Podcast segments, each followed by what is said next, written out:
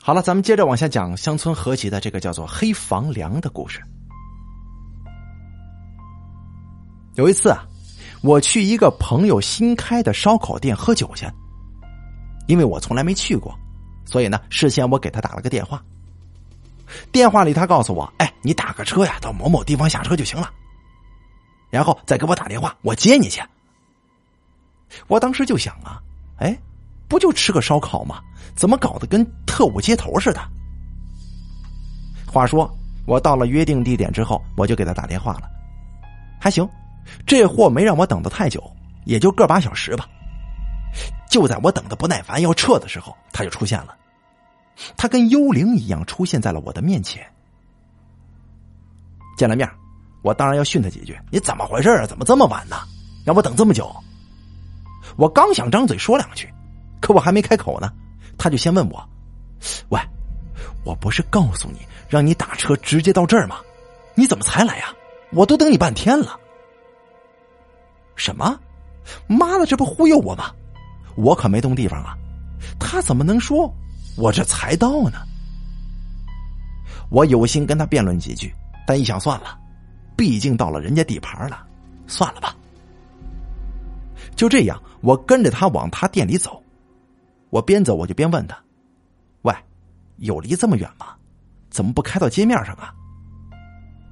我那朋友回答也挺有道理的：“哎呦，现在这街边的门面太贵了，我租不起，我只好在村子里边。”租了个平房，哎，不过也是临街的门面房，只不过呀，比这街边的马路窄了一点而已。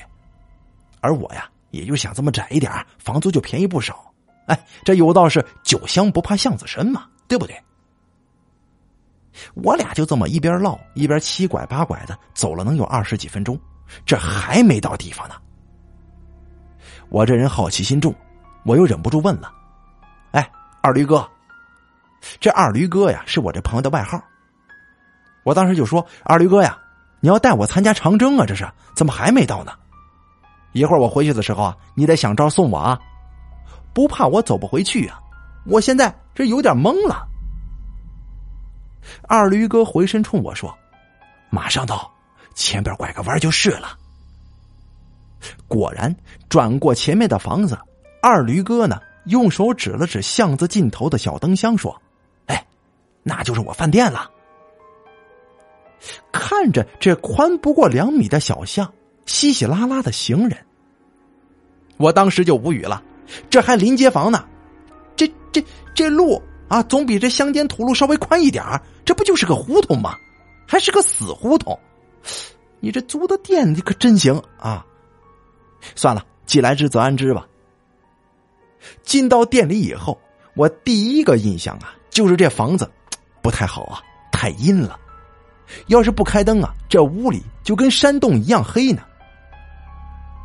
我抬头看了看棚顶，这棚顶没装修过，很原生态，甚至还能看见那废弃的燕子窝。哦，估计这房子有些年头了，这棚顶的这些园子都黑了，显得油乎乎的。尤其是那根大梁，黑乎乎的，正横在屋子的中央正上方。在房梁的三分之二之处啊，有一个竖节。这本来笔直的大梁，在树节处呢，刚好形成一个弧度，看上去这房梁就是个弯的。这房梁取的就是一个正，一个直。怎么这房梁是弯的呢？怎么看怎么别扭。看着这房梁，不知为什么。我突然就想到了上吊。见我背着手在屋里来回踱着步，二驴啊就冲我说了：“行了，别晃悠了，赶紧过来喝点。摇头晃脑的，你装什么风水先生？”听到他喊，我这才回过神来。坐下来之后，我就问二驴：“哎，二驴哥呀，这房子你租了多长时间了？”嗨。还没多长时间呢，还不到半个月呢。哎，咋了？你看出啥门道了？哦，没事我就是问问。由于二驴时不时的得出去招呼客人，还得烤串所以一直到了半夜，这行人呢渐渐少了，他才停下来。我俩喝了一会儿，也都差不多了。看看时间，快半夜一点钟了。我心想：得得走了，这时间太晚了。就在我要起身出门的时候，二驴哥连忙把我拦住了。哎，咋的？我这还住不下你了？再说了，我还没跟你喝够呢，你别走，咱再喝点啊！说着，用手就拽我回到了位置上。我俩这顿酒啊，一直喝到半夜三点钟。二驴显然是喝多了，他靠着椅子打着呼噜震天响。此时虽说我也喝的有点高，但我还能把持得住。我摇摇晃晃的出去方便，我刚刚站稳，就觉得后边啊有个人影，一晃就过去了。我当时以为是有人来吃烧烤呢，所以我连头都没回就喊了：“哎，打打烊了。”明天再来吧。我嘴上说着呢，就转身往屋里走。可是啊，当我刚到门口，我就看见屋子里边站了个男的。这个男的打扮的有点土，穿着是解放初期的穿着，赤着脚，身上穿着那种排骨扣的坎肩，已经很破旧了。这脖子上啊还扎了一个围脖，脸上的胡子乱七八糟的，有点脏。那个男的站那看着我，眼睛很空洞，脸也白的吓人。我当时这酒就醒了。虽然他的样子有点怪异，但是哥们儿，我多少喝了点酒，我没觉得害怕。见他还站那儿，我就有点不耐烦了。喂，不是跟你说收摊了吗？明天来吧，俺们呢得睡觉了。说话间，我再睁眼一看，这男的不见了。我当时还想啊，这老家伙溜的挺快啊，不会是个贼吧？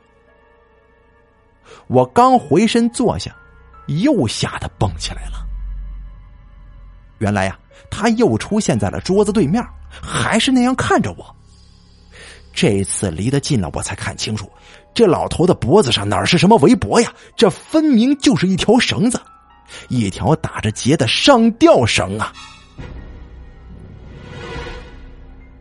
我这一惊非同小可，是连滚带爬的就往外边跑，但是已经晚了，我这腿肚子呀，窜了筋了。当时我越想越觉得不对劲儿，我着急呀，想跑，越跑越挪不动地儿。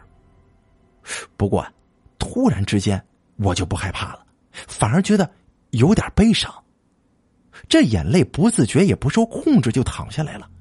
而且越想越觉得伤心，越想越觉得活着没意思，活着太累了。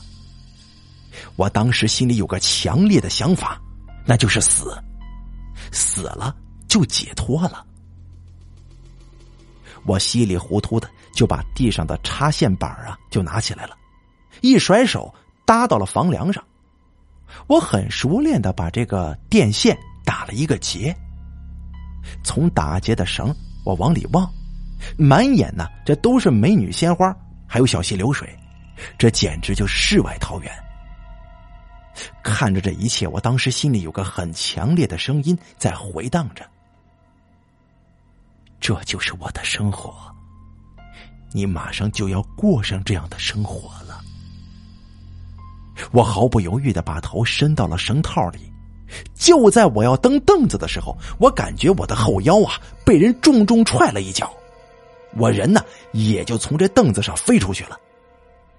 等我爬起来，定睛一看，原来是二驴哥呢。只见他站在门口，不解的看着我。看了一会儿，二驴就骂了：“你个狗娘养的！我警告过你了，你没脸是吧？你是不是等我把房梁砍了，你就不嘚瑟了？”听着他骂这些我听不明白的话，我愈发的懵了。二驴骂了一阵子，过来把我扶起来，就问我：“喂，兄弟，你没事吧？”“哦啊，我我没事对对了，那个男的呢？跑哪去了？”“哎呀，你别问了，待会儿天亮你就回家吧。你这身子骨呀，太次了。前面我已经说了。”我这人呢，好奇心挺重，这事儿我能不问个明白吗？我要是这么走了，那我得憋死。在我的软磨硬泡之下，二驴终于说出了缘由。听二驴说呀，他早就知道这里闹这个东西。他刚搬进来的时候，就有邻居告诉他，这个房子呀，原来的主人是个赌鬼，最后把老婆孩子都输出去了，还欠了一屁股债，没活路了，就吊死在自家的房梁上了。不过闹鬼呀，是最近几年才出现的事儿。二驴当时是图这里的房租便宜，而且他也不怕这个，但美中不足的是，他老婆死活都不来这里帮忙。我走的时候啊，我又看了一眼那个房梁，真的很诡异呀。这房梁很粗，并且弯弯的，就跟黑色的棺材一样的颜色。仗着我这哥们儿这命硬，他没事儿；像我这样，这这身子骨刺的。来一回不还得着了道啊！打那以后，我是再也没敢去他这饭店了。好了，黑房梁咱们就讲到这儿，感谢您的收听。